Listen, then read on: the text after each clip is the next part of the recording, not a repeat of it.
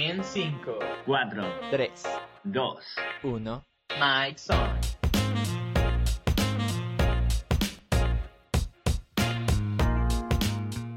Buenos días, buenas tardes, buenas noches, depende de la hora a la que nos estén escuchando. Yo sé, mis humildes escuchantes, que ustedes que nos escuchaban nos extrañaban. Así que el día de hoy les traemos de vuelta nuestro pseudo super archi contra requete increíble contenido. Así que el día de hoy, ¿con qué vamos a empezar, Luis Gabriel? Dime. Hoy, como estamos de vuelta, les queremos mostrar un poco el detrás de cámaras de que, cómo se hacen estos programas. Porque no hemos preparado nada. entonces ¡Sorpresa! El, eh, el día de hoy les grabar haremos un tutorial de cómo no hacer un podcast. ¿Ok? Así que vamos ahí. Empezando por nuestro amigo el técnico Mol. ¿Qué nos puedes contar de tu experiencia grabando, siendo el director, editor Di, di, di, di, y- y, y el que también maneja las redes sociales? Mol, cuéntanos tu experiencia. Sufriendo cada día más, en silencio, llorando las noches. Lo normal. Entonces, el, el, el otro día alguien me hizo una pregunta que me dejó un poco así como que pensando, ¿no? Y era, y era esta pregunta de si pudieras, perdón, no si pudieras, sino con qué personaje de, de algún libro, de alguna novela que hayas leído, te identificas más? Vale. No quiero poner mi ignorancia sobre la mesa, pero leo muy poco. muy.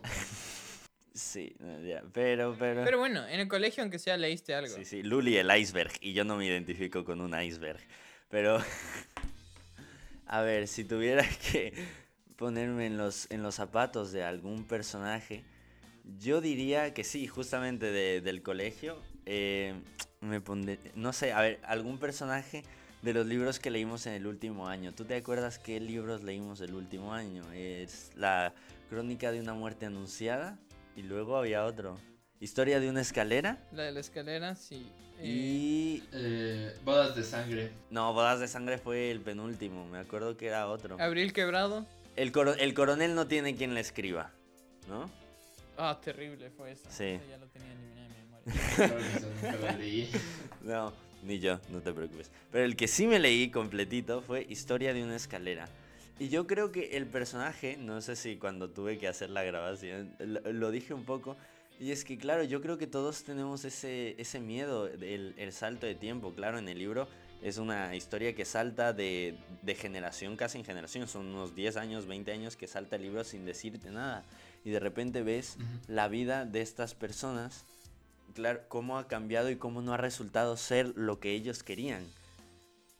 Y, y claro, a ver, mm, cuando tú te pones a pensar en dónde estás ahora y te pones a pensar en lo que, en lo que eras y en lo que querías, ¿sabes? El- cuando eras niño decías, yo en 10 años me veo en tal parte. Y no siempre conseguimos Quiero ser conseguimos esas. Así, yo iba a ser bombero, astronauta, el primera persona en apagar el sol, lo confirmo y no lo niego. eh, pero, pero claro, entonces, y ahora, ahora soy, bueno, estoy estudiando arquitectura, así que vaya sorpresa. Eh, yo creo que entonces por eso no con... Es que ya no vas a ir con un avión, o sea, con un cohete al espacio. Ahora vas a construir andamios hasta llegar al sol y apagar. Ahora esa, voy a hacer la torre de Babel hasta que me cambien los idiomas otra vez, a ver si así aprendo algo más que el inglés. Eh, el, bueno, y claro, a ver, yo más que con un personaje, quizás como con, toda, con todo el arco argumental de la historia, ¿no? Ese, ese qué pasará después de 10 años, qué pasará después de 20 años y el cómo eso nos, nos puede llegar a aturdir eh, en el presente hacia el futuro y ya cuando estemos en el futuro, al, al, al, al volver nuestros pasos hacia el pasado. No sé si me doy a entender.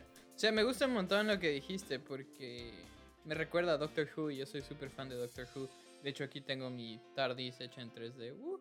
Eh, pero la idea de Doctor Who es, claro, tienes este personaje que cambia, cuando se muere, pues regresa a la vida, pero como otra persona. Y, y- y en una de las despedidas de uno de los doctores, me acuerdo que lo que decía era, eh, el cambio es bueno, el cambio es necesario, y, y lo tienes que, y lo tienes que querer, pero no te puedes olvidar de todas las personas que fuiste ya. el mensaje que sea como él mismo porque iba a cambiar, pero más o menos lo mismo que decías, un poco de el tema de la cronología y eso. Eh, bueno, justo me. Uy, no, no, no. Eh, justo mencionaste Doctor Who. El otro día me terminé yo una, una serie recomendadísima por mí. Eh, Dirk Gently, eh, que creo que está en Netflix.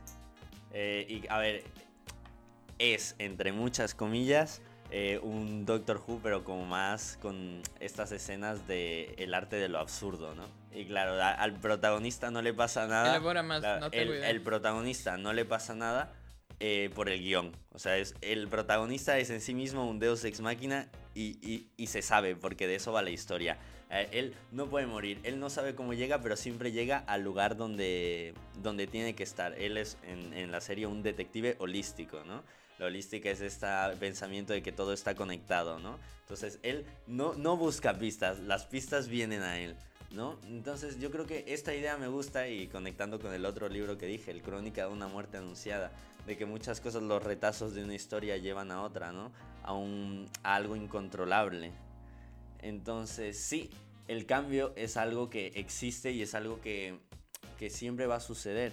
Y nosotros no podemos controlar eso. Nosotros, en la serie esta que, que menciono, eh, él, él lo describe como ser una hoja en el río de la vida. O sea, nosotros tenemos el control, no lo tenemos, somos libres.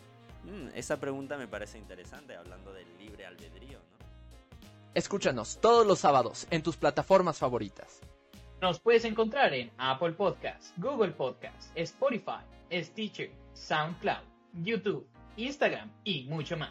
No te lo puedes perder. En serio, en serio, no puedes. No puedes perdértelo. Es, eh, no, simplemente míralo, míralo. Entra ya.